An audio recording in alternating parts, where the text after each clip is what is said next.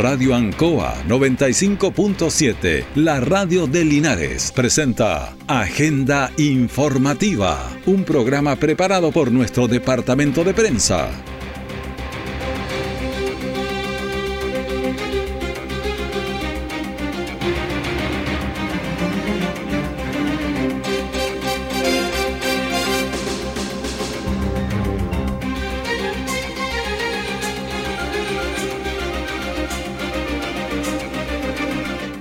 Muy buenos días, bienvenidos a Agenda Informativa de la Radio Ancoa, edición de día jueves 23 de febrero de 2023.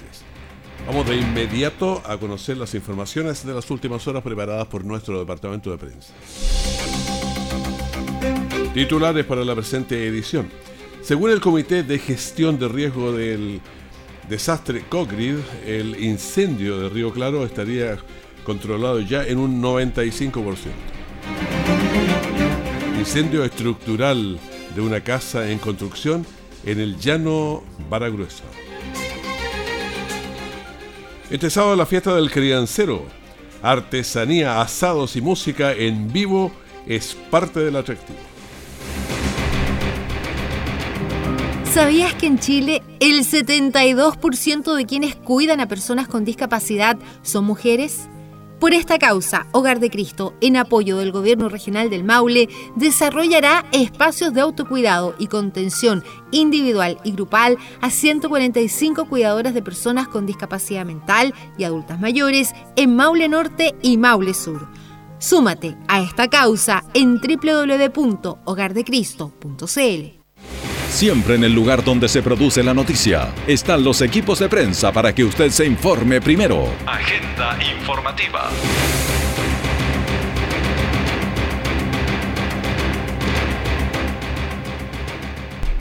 Este sábado 25 de febrero se desarrollará en el kilómetro 37, el camino Bejerrey, la fiesta del criancero. Vamos a escuchar a John Sancho, alcalde subrogante de Linares este día sábado a contar de las 9 de la mañana en el kilómetro 37, camino hacia la precordillera en el Cajón del Achigüeno, nuestra fiesta del criancero, donde vamos a tener asado, comidas típicas, artesanía y lo más importante, folclore durante todo el día para que vayan en familia a disfrutar. Esta ya es la octava versión donde, eh, insisto, más importante que una fiesta, más importante que una instancia, de ir a compartir en familia, como lo hemos dicho, es ir a conocer e ir a disfrutar de lo más propio que es nuestro Linares, nuestros crianceros, el asado chivo al palo, las cazuelas y un sinnúmero de otros platos exquisitos que pueden disfrutar este día sábado con eh, preparaciones tradicionales. La verdad es que va a ir mucha gente para el sector de Pejerrey este día sábado. Bueno, esta versión contará con música, comida típica chilena, también artesanía para que usted vaya a adquirir estos productos. Escuchemos a Juan Carlos Retamal, encargado de la Oficina Agrícola Municipal. La gente de la comunidad está muy ansiosa de recibir a la gente de Linares. Ellos quieren mostrar sus tradiciones, su manera de vivir, su idiosincrasia. Y la verdad las cosas que nosotros eso es lo que queremos producir, una simbiosis entre la gente del sector urbano con el sector rural. Bueno, la idea es que se junte el sector urbano con el sector rural, que lo pasen bien, pero hay que tener varias precauciones. La conversábamos ayer en una entrevista con eh, el alcalde subrogante John Sancho, porque sabemos del riesgo de incendios que hay en esta temporada. Estamos con temperaturas eh, bastante altas.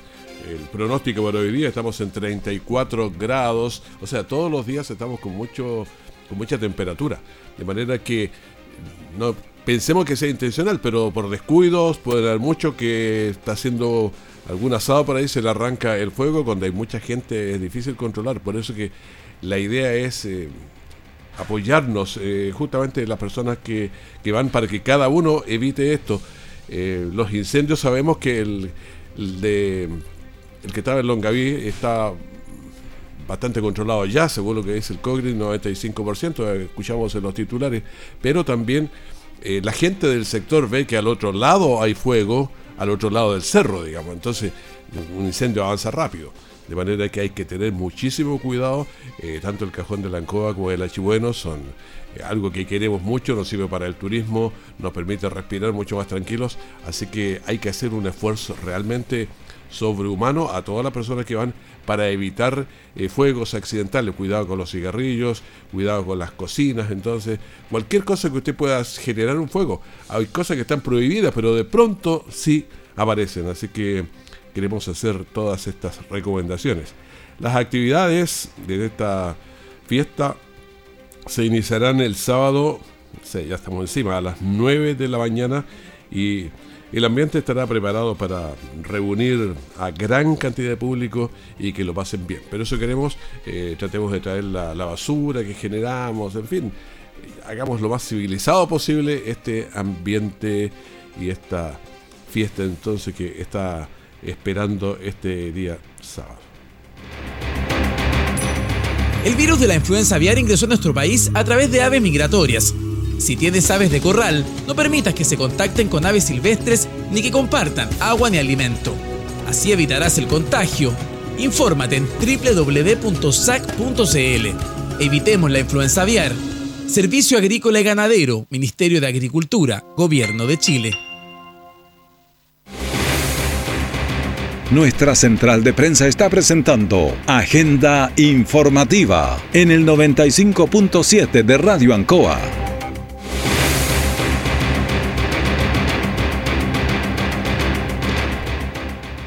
El incendio forestal de Río Blanco, en Longaví, único en combate y alerta roja en la región del Maule, se encuentra próximo a ser eh, contenido, según informó el Comité de Gestión de Riesgo de Desastres, el COGRID. Escuchemos a Humberto Aquiveque, delegado presidencial regional. Señalar que acabamos de terminar un COGRID de carácter eh, nacional donde participaron eh, los actores y autoridades regionales, Senapred, CONAF, el Ejército, para poder también informar respecto a la situación de la región. Si bien es cierto, todavía tenemos un incendio que en el sistema aparece en combate, durante el día creemos que vamos a poder dar buenas noticias a la ciudadanía respecto del desarrollo del combate del incendio de Río Blanco. Ayer estuvimos en el sector junto a la ministra Janet Jara conversando con vecinos, también estuvimos con brigadistas nacionales e internacionales viendo el trabajo. Se realizó hace pocos, hace pocos minutos, cerca de una hora, un sobrevuelo que también nos permite indicar que, reitero, durante este día tal vez podamos tener muy buenas noticias para la ciudadanía y también para todos los maulinos y maulinas. El incendio de Río Blanco muestra las debilidades del sistema, ya que en unos 45 días ha consumido casi 6.000 hectáreas y esto es eh, bastante doloroso, muestra que nos cuesta controlar un incendio, a veces mucho discurso, pero esto requiere eh, más energía. Nos dicen que está bastante controlado. Escuchemos a, Liro Gasco, director regional de CORAF. El incendio más complejo, o sea, la parte más compleja es un... Ayer teníamos un 5% de contención. Perdón, un 95% de contención. Nos queda solamente un 5% que lo estuvimos trabajando, estuvimos en terreno, eh, que es la zona de Millico, eh, la zona Riquelme ya está contenida, por lo tanto queda muy poco. Hemos enfriado las líneas, eh, la actividad de, los retardantes han dado su, su, efectividad, hemos probado que las líneas no han pasado cuando se han lanzado retardantes. Ayer tuvimos cuatro, cinco lanzamientos del C-130, que es el avión Hércules, un avión muy versátil, con una gran capacidad, y tenemos, todavía mantenemos la, la fuerza muy parecida a la del día de ayer.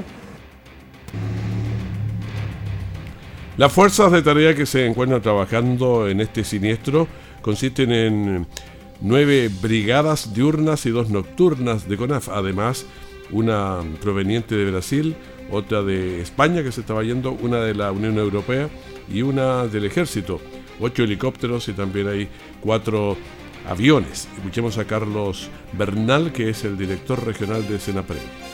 En la región del Maule estamos en mejores condiciones que las regiones de Ñuble, Biobío y la Araucanía.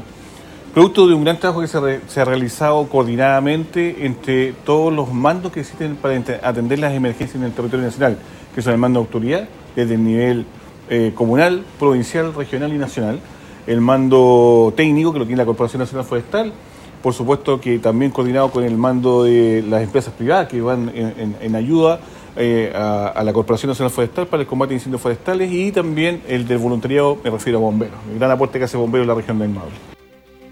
Bueno, ahí está el trabajo como está haciendo, pero uno siempre, todas estas cuestiones las ve en función de los resultados. Si el incendio sigue, eh, es como cuando se juega fútbol, pues sí, podemos tener todas las estrategias, pero si nos ganan 5-0 no, no funciona el asunto. Entonces aquí siempre se evalúa en función de los resultados. Si llevamos 40, 45 días o más de un incendio que no podemos controlar, que nos ha quemado 6.000 hectáreas, entonces uno dice la estrategia no está funcionando bien en función de esos resultados porque uno espera que esto se, se controle. Sabemos que es difícil, pero ahora último se han sumado más aviones, más brigadas pero es un incendio que ha quemado demasiado bosque. Y cuando uno piensa que este bosque nativo que nos ayuda a tener mejor turismo, nos ayuda a, respirar porque nos va purificando el aire, o sea, tenemos un montón de la cantidad de flora y fauna que hay, zorro, de todo ahí. Pues. Entonces, ¿cuántos se arrancaron, se quemaron? Porque sus hábitats son 6.000 hectáreas. Entonces, claro, es de nuestro bosque, por eso es que nos, duele y toda la gente del sector, pues, porque es cierto que hace falta la humanidad, es cierto, pero al país, pero al sector ahí, la gente se le está quemando el patio, toda esa gente que tenía un, em, un emprendimiento ahí, que iba en cabañas, pero ¿quién quiere ir a un lugar quemado por todas partes? Entonces no, todo eso tiene un costo de, de, calidad de vida realmente impresionante y por eso es que ha habido todos estos discursos a veces contradictorios y cuando nos dicen está todo controlado, pero mientras el asunto no esté apagado, apagado, ya no nos va a seguir atacando. Si ese es el problema.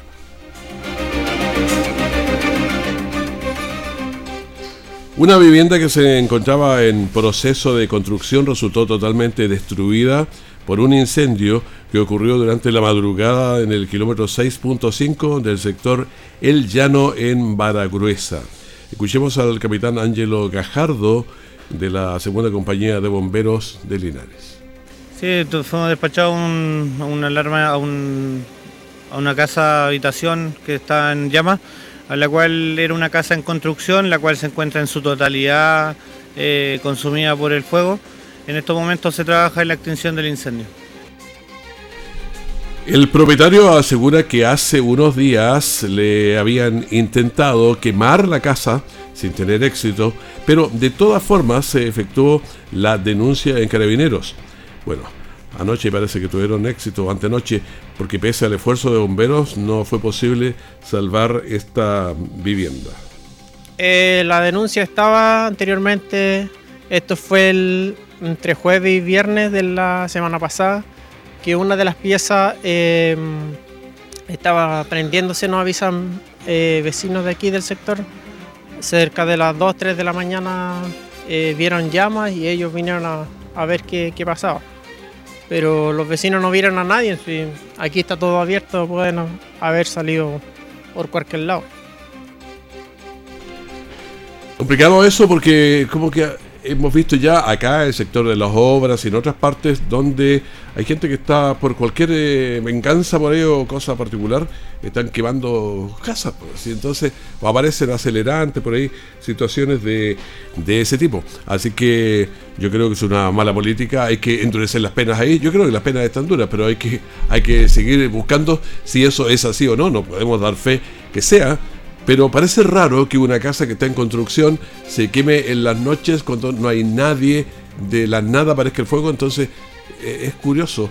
Por lo menos hay que investigarlo bien. Y Carabineros está ya investigando si realmente hubo intencionalidad en el hecho, para lo cual se realizarán las, los peritajes correspondientes.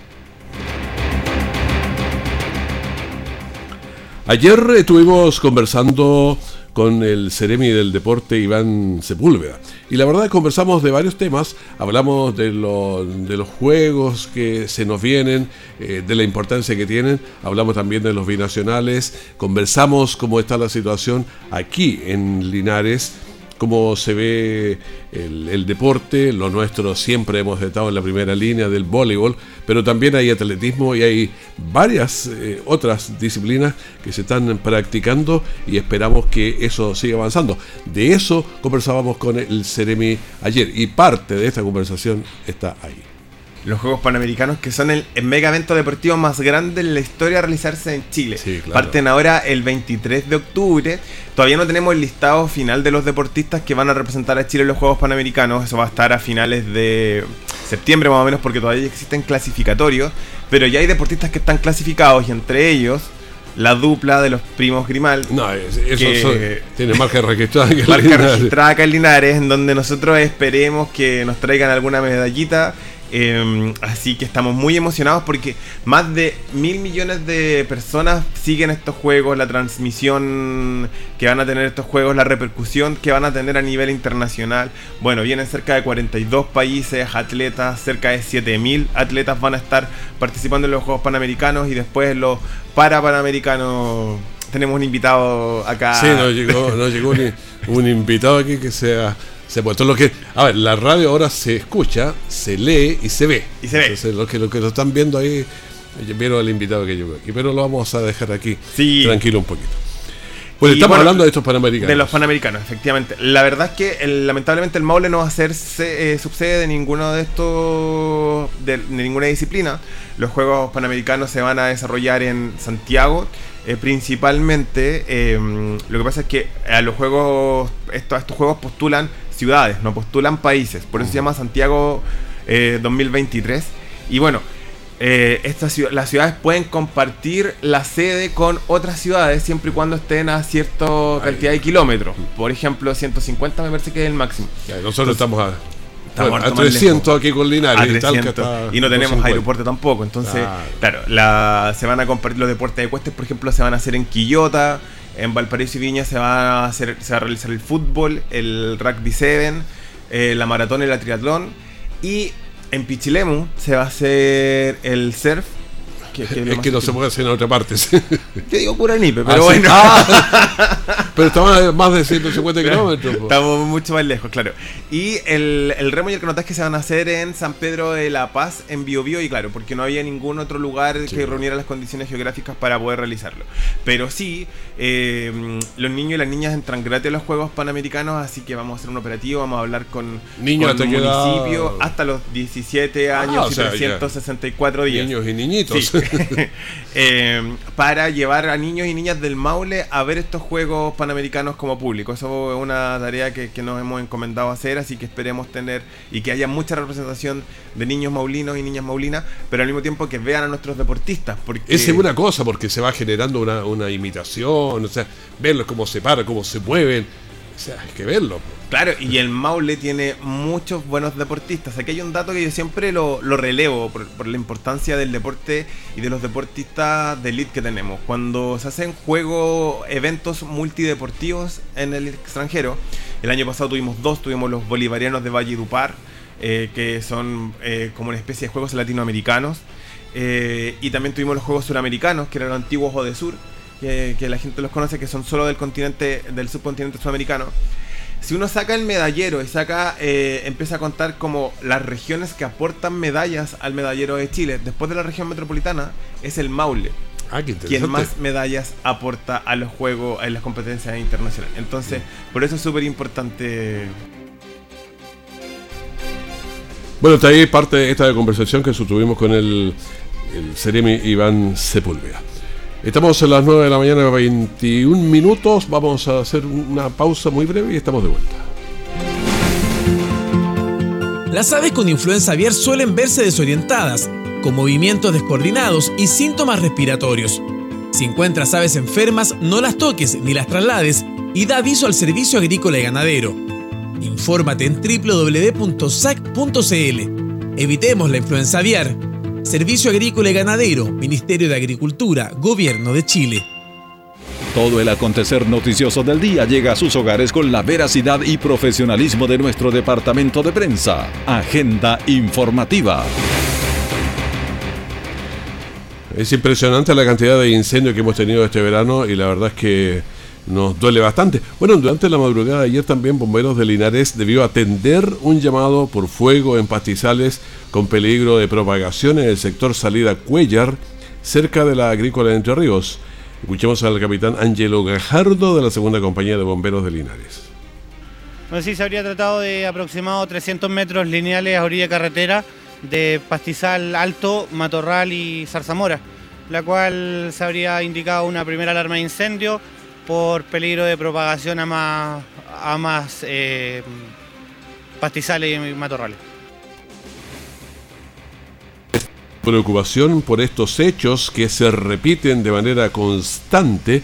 Ese sector de la, de la isla y, eh, y también el kilómetro 303, que está muy cerquita de la, de la ruta 5, y también acá en la salida al embalse, en el kilómetro 5 aproximadamente, son puntos pero demasiado eh, recurrentes. Escuchamos a un vecino del sector acá de la isla. Bueno, por este lado no, pero antes noche estaba quemándose por el otro lado. El año pasado se quemó todo allá, casi se quema la casa de adentro. Y todo pasa aquí que la gente, no sé, por alguien malintencionado que anda haciendo fuego, ¿no?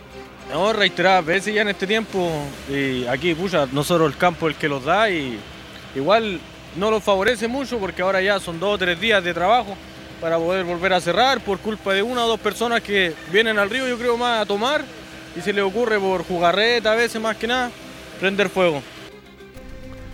Bueno, eso es lo que estaba señalando este, este vecino. Los bomberos lograron evitar que las llamas se propagaran a más sectores, pero afortunadamente no, no hubo mayores daños.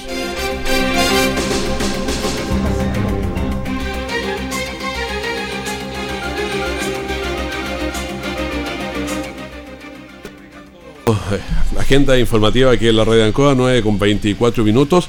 Tenemos un panorama hoy día con 34 grados de temperatura, lo que es alto. Damos la bienvenida a la delegada presidencial provincial, Priscila González. ¿Cómo está, delegada? Gusto de saludarlo.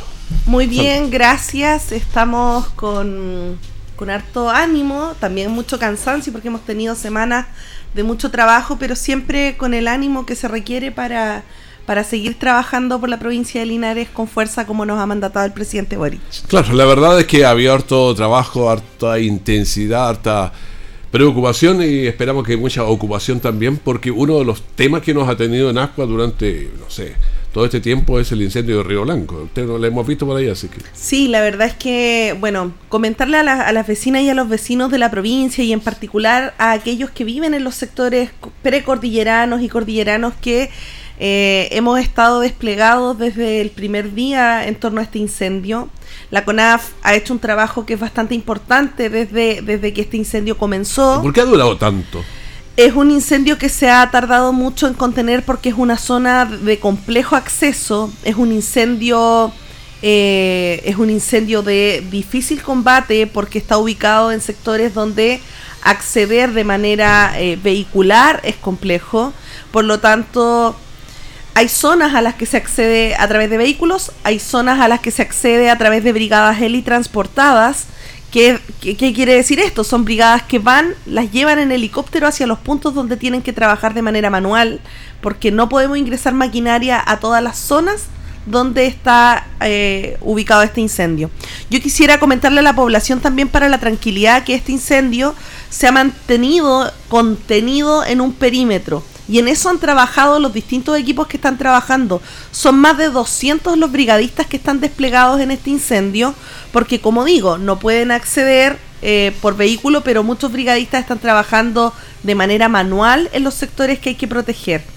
Por lo tanto, el, trabajo que se está haciendo, digamos, es para generar una línea de contención del incendio y que éste no siga avanzando hacia otros sectores. Hasta el minuto no tenemos viviendas afectadas en la zona ni tampoco personas de manera directa afectadas. Sí hemos visto afectaciones indirectas, ¿cierto? Que han generado afectación al comercio local o también eh, afectaciones del tipo que se han quemado algunos estanques de agua eh, o los terrenos, digamos, que son de alimentación para los animales y por eso mismo es que el gobierno desde ya esta semana, junto a la ministra Janet Jara, nuestra ministra del Trabajo y que fue enlace presidencial durante estos días, eh, ha entregado un apoyo con 90 mil eh, kilos de cubos de alfalfa para eh, que forraje para los animales, ¿verdad? De todos estos agricultores que se han visto afectados debido a esta emergencia. Claro, es una emergencia realmente grave. Eh, yo estaba haciendo la analogía con el fútbol, cuando uno dice, tomamos todas las estrategias, eh, pusimos la defensa, fortificamos, pero nos ganaron 5-0, está malo. Cuando uno lleva 6.000 hectáreas quemadas, eh, aunque no se queme en casa, pero la verdad es que el daño ambiental es tremendo. El, ¿Quién quiere ir después a, todo eso? A ver 6.000 hectáreas quemadas. Entonces, el, el, daño en los animales, la flora, la fauna es tremendo. O yo creo que Sí, yo igual quisiera destacar que, bueno, estos son predios privados, la mayoría, no son de acceso libre como para el turismo. También quisiera destacar que lo que se está quemando es parte de nuestra biodiversidad y para nosotros es una profunda preocupación. Y por eso mismo es que se va a posterior al incendio, ¿cierto?, a trabajar eh, en un conteo de especies que están siendo dañadas debido al incendio para ir trabajando, digamos, en planes, ya sea de reforestación, de regeneración de esos bosques que sabemos que no es rápido, pero que como gobierno ecologista, ecologista que somos debemos trabajar en ello. Claro, hay una cosa que pasa. Yo fui a Concepción hace 3, 4 días, iba, entonces me da lo mismo si el terreno es público, es privado, es de quién, pero yo veo pasando por el medio un montón de, cosas quemadas que no entusiasma a nadie. Entonces, para arriba a lo mejor yo voy en el camino, puede que sea privado, pero si está todo quemado, no, no entusiasma al turista. Lo que pasa es que por el camino hacia arriba tú no alcanzas a ver lo que está quemado en este caso en particular, porque este es un sector muy, insisto, un sector muy precordillerano. Yo comparto la visión respecto de que da lo mismo, pero usted lo está mencionando desde el punto de vista turístico. Y si es desde el punto de vista turístico, no son tantas las personas que acceden a este lugar.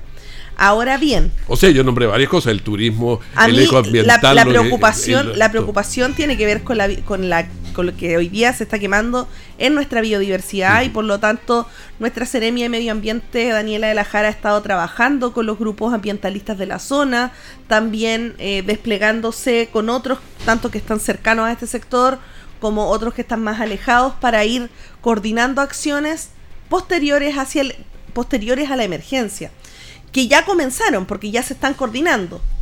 Pero en el futuro tenemos que ir, eh, obviamente, previendo acciones que permitan mitigar lo que aquí ha ocurrido. Ahora bien, ¿qué es lo que a mí me parece importante? Porque usted igual hace una aseveración que me parece un poco, un poco eh, preocupante. Dice, eh, esto, esta analogía con el fútbol. Son 6.000 hectáreas, este incendio... Este, es, harto, ¿ah? Sí, pero no avanza, pero no avanza como usted está señalando son 6.000 hectáreas, sí, pero ha ido avanzando, pero ha ido avanzando paulatinamente, si no el incendio estaría totalmente descontrolado. No, por eso hablaba eh, yo que 45 días que más o menos lleva, pero es mucho tiempo. Es mucho tiempo porque como le vuelvo a decir, como le vuelvo a decir, las 6.000 hectáreas se han ido sosteniendo en el tiempo de manera que no crezca el incendio, permanezca, pero es un incendio de bosque nativo.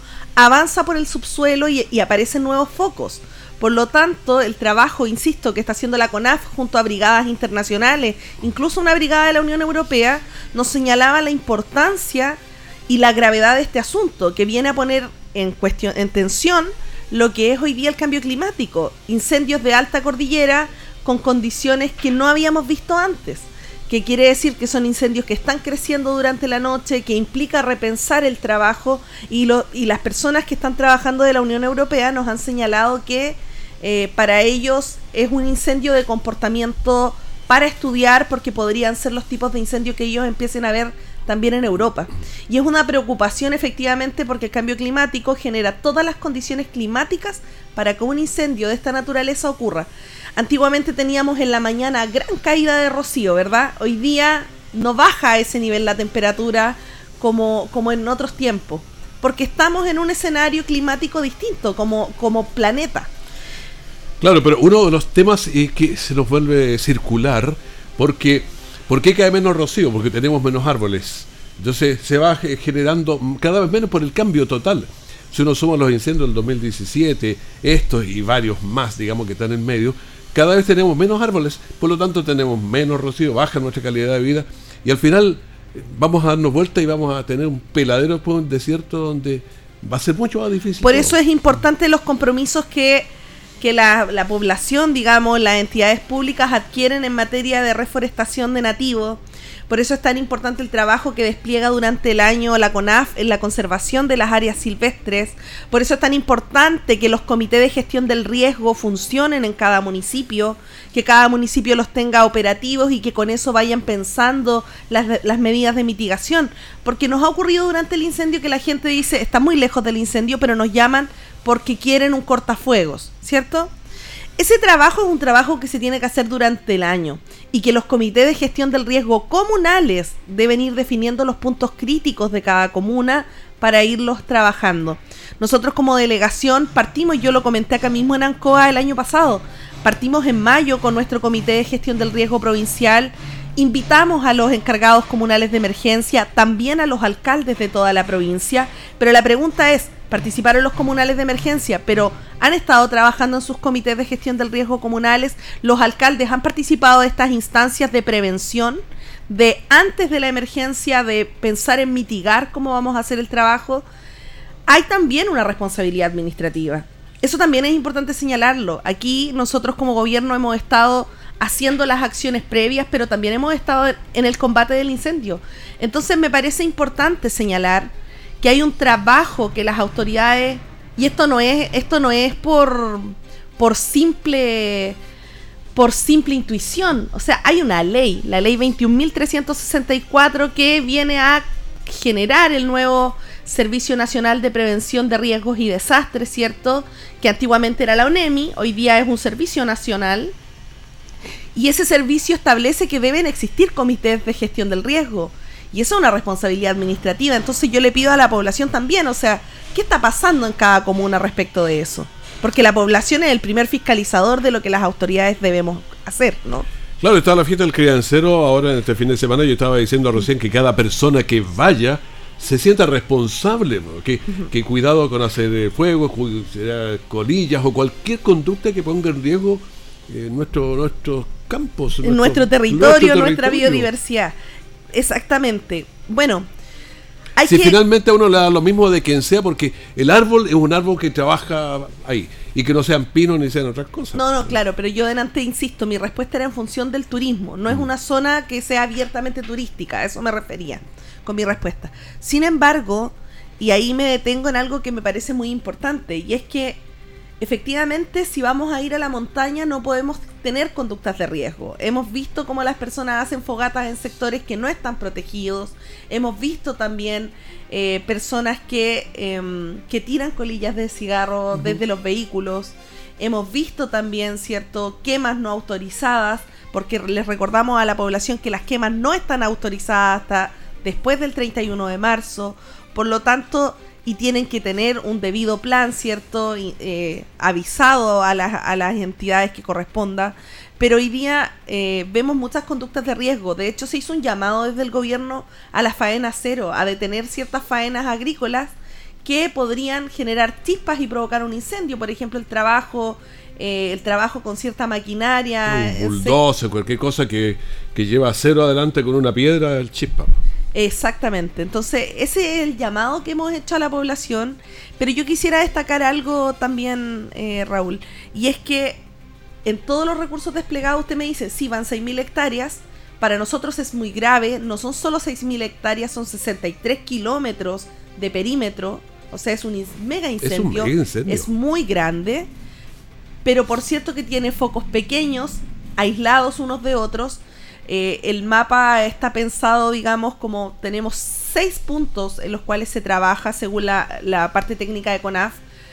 Están contenidos los puntos del 1 al 5, donde ha acostado es en el punto 6, que anoche ya quedó contenido y por lo tanto hoy día todos los recursos se van a concentrar en trabajar en el interior de este perímetro para ir eh, avanzando hacia eh, ir liquidando puntos y ir terminando con este incendio.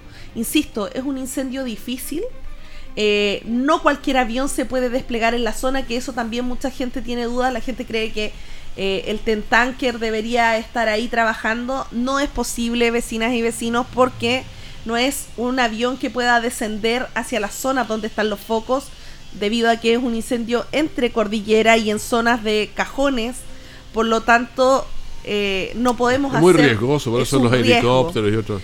Por esa razón es que voy a comentarlo ahora. Eh, tenemos desde, desde ya varios días nueve brigadas terrestres, dos brigadas helitransportadas, una brigada internacional de Brasil, ocho helicópteros, cuatro aviones cisterna, ocho técnicos, tres maquinarias Skyder, dos puestos de mando, una ambulancia de la Asociación Chilena de Seguridad que está todos los días allí en el puesto de mando para atender a los brigadistas, además de Corma que eh, ha puesto a disposición un Skyder, dos bulldozer y así también eh, la Dirección Provincial de Vialidad nos ha conseguido otro bulldozer.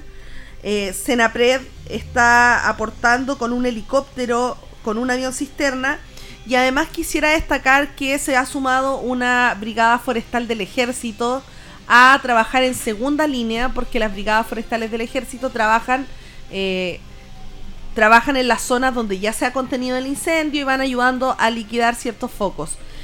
Claro, esto es una cuestión muy técnica que uno sabe que primero los aviones enfrían un poco el ambiente, después van por tierra, después van a segunda brigada o tercera. Entonces, es una cuestión bien técnica, si no, no es, es bastante técnico y siempre es difícil de explicar a la población. Mm. Pero también quisiera destacar que hay brigada del ejército y la brigada del ejército, la gente dice, no he visto a los militares.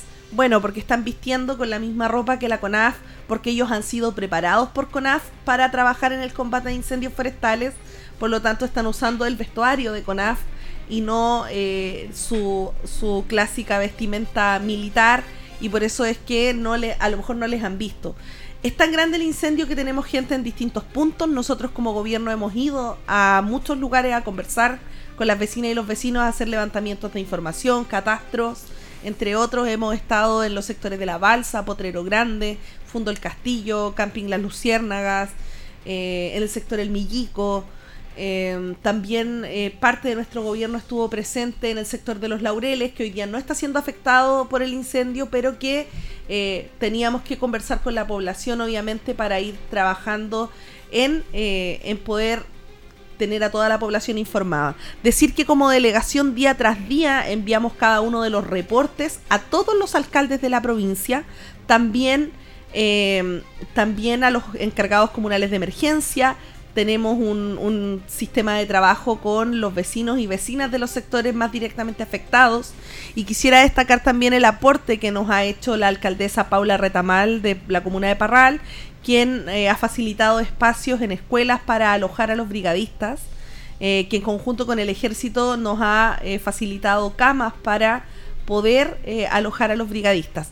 Señalar también, cierto, que eh, el trabajo que está desarrollando el encargado comunal de emergencias de la comuna de Longaví, don Víctor Burgos, es un trabajo destacable. Él ha estado todos los días en esta emergencia, tal como nosotros. Eh, ya, ya estamos todos acostumbrados a vernos, a encontrarnos, porque nos vemos todos los días debido a la emergencia. Subimos, no es cerca, nos tardamos dos horas y media aproximadamente en llegar al punto. Por lo tanto, importante señalar que aquí ha habido un despliegue importante. Eh, destacar también que eh, yo espero, yo espero de todo corazón, porque escuchaba el otro día al alcalde Menchaca hablar aquí en Radio Ancoa diciendo que. Bueno, escuchó todo el mundo. Diciendo, diciendo que, eh, diciendo que estamos dejando que se queme porque él es de oposición al gobierno. Eso es falso.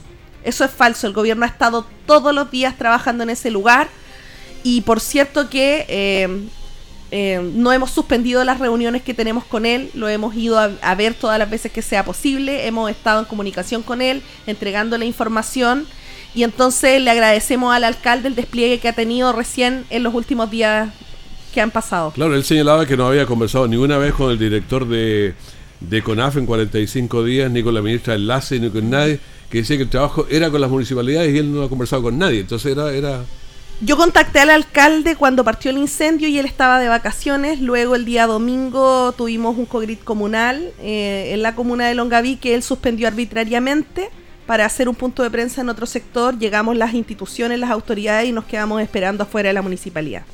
Entonces yo en esto quiero ser bien seria, porque no me parece, a mí ya hay cosas que creo que hay que decirlas también.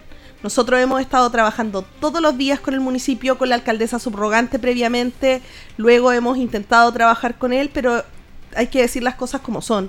Eh, no ha habido no ha habido retroalimentación de parte de él, a quien le entregamos la información día tras día de lo que está sucediendo con el incendio.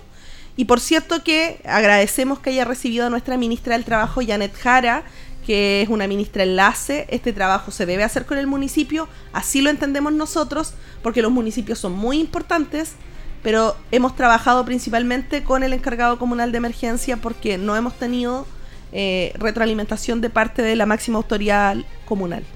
En lo más inmediato, ¿se ven bonos? ¿Qué se ve para la comunidad del sector allá? Sí, importante decir que en este caso de la, de la comuna de Longaví, eh, la mayoría de los bonos están pensados para los sectores donde hay estado de catástrofe, ¿ya?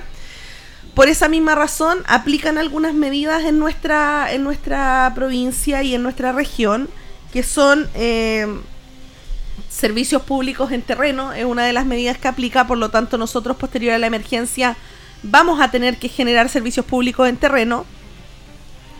Debido a la afectación de la zona, ya tuvimos un servicio público en terreno que fue INDAP, que fue a catastrar a los animales, a apicultores también, que, eh, que hoy día están siendo directamente afectados. Por lo tanto, hay un primer, un primer trabajo de gobierno en terreno y tenemos que generar una nueva instancia de gobierno en terreno para estas comunidades.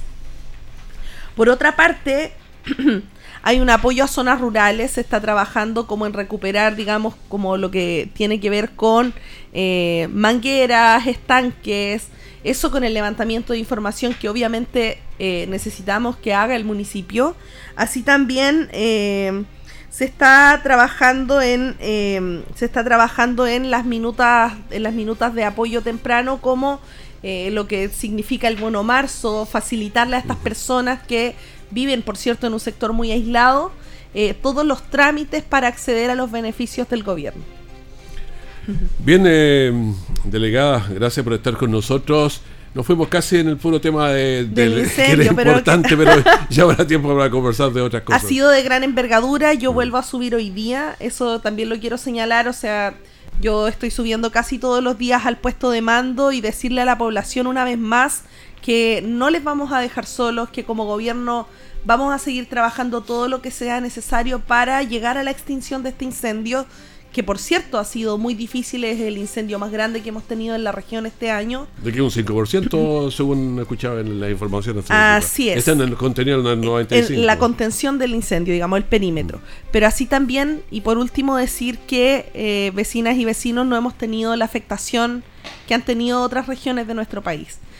Y en ese sentido, el llamado a la población es a, es a entender, ¿cierto?, que hay un trabajo que se está desplegando, que tenemos situaciones más duras en otros lugares de nuestro país, hemos perdido compatriotas en este proceso y que, y que es difícil levantarse, pero estamos aquí para ir recuperando y recomponiendo, digamos, eh, lo que sea necesario para que podamos seguir avanzando. Así es que vamos a continuar eh, con el trabajo no hemos descansado y no vamos a descansar hasta poder dar, eh, dar como seguridad de que este incendio no va a continuar. Muchísimas gracias la delegada presidencial provincial Priscila González con nosotros. Que esté muy bien. Igualmente, gracias Raúl.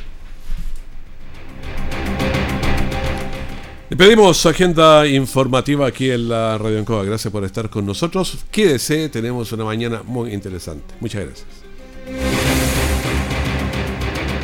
Radio Ancoa 95.7, la radio de Linares, presentó Agenda Informativa, todo el acontecer noticioso del momento preparado por nuestro departamento de prensa. Radio Ancoa, por la necesidad de estar bien informado.